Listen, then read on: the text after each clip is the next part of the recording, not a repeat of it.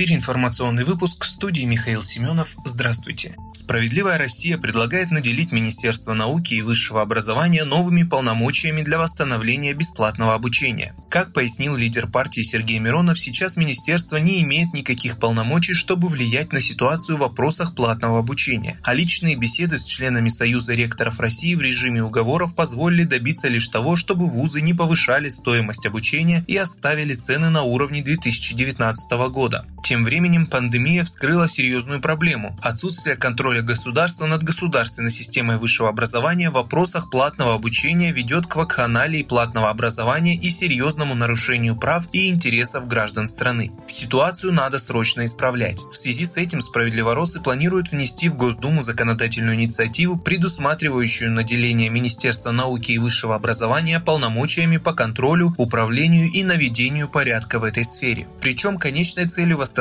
контроля государства над государственными вузами должно быть полное восстановление доступности и бесплатности системы государственного высшего образования. Платное обучение должно быть уделом частного образования. Государственные вузы создавались и финансируются на средства налогоплательщиков, и бедных, и богатых. И доступ к этой системе должен быть у всех равный, независимо от доходов семьи.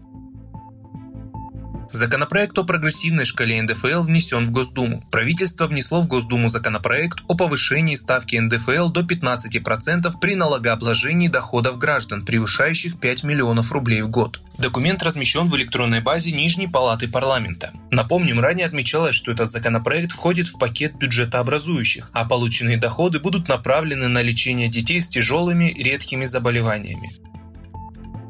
Добывающие компании используют общий ресурс и должны быть готовы к повышенному налоговому бремени. Компании, которые используют российские недра, занимаются добычей полезных ископаемых, должны нести повышенную налоговую нагрузку, заявил глава партии «Справедливая Россия» Сергей Миронов, комментируя соответствующие планы правительства. Справедливоросы поддерживают планы поднять налог на добычу полезных ископаемых для компаний, которые добывают руды некоторых цветных металлов и минеральные удобрения. Было бы недопустимо в трудные времена покрывать дефицит бюджета за счет увеличения налогов для всех. Это бремя должны нести те, кто эксплуатирует общественное достояние, которое принадлежит всем. Напомним, ранее в СМИ появилась информация о том, что Минфин намерен в 3,5 раза поднять налог на добычу полезных ископаемых, в частности на добычу руд некоторых цветных металлов и минеральных удобрений. По оценкам экспертов, эта мера может принести в казну до 90 миллиардов рублей в год. При этом доля НДПИ в выручке горнорудных компаний вырастет с нынешних 5%, но все равно не дотянет до уровня нефтяников, у которых этот показатель превышает 50%.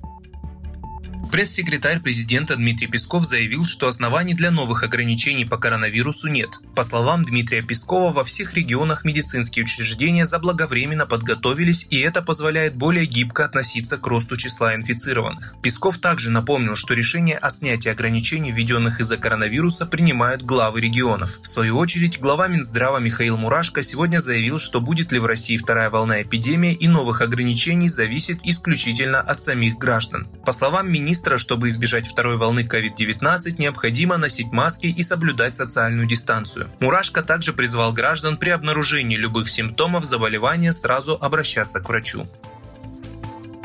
Хабаровском крае наращивают силы для борьбы с паводком. В Нанайский район отправлена аэромобильная группировка спасателей. Строительство дамбы в столице края идет круглые сутки. В МЧС уточнили, что ее возводят с учетом самых негативных прогнозов. По словам в Рио губернатора края Михаила Дегтярева, многие частные постройки залиты водой. Уровень Амура у Хабаровска приближается к отметке «Опасное явление» 6 метров. Согласно оперативным данным гидромедцентра, сейчас вода находится на отметке 5 метров 77 сантиметров. Кроме Кроме того, синоптики вновь прогнозируют дожди, которые только ухудшат ситуацию.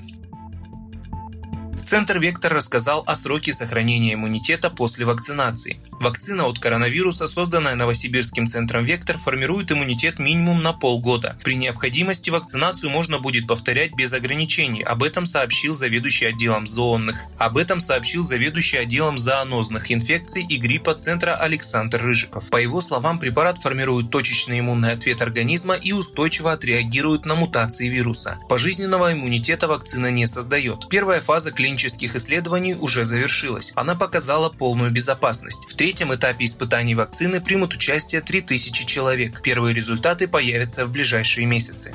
Вы слушали информационный выпуск на Справедливом радио. Оставайтесь с нами.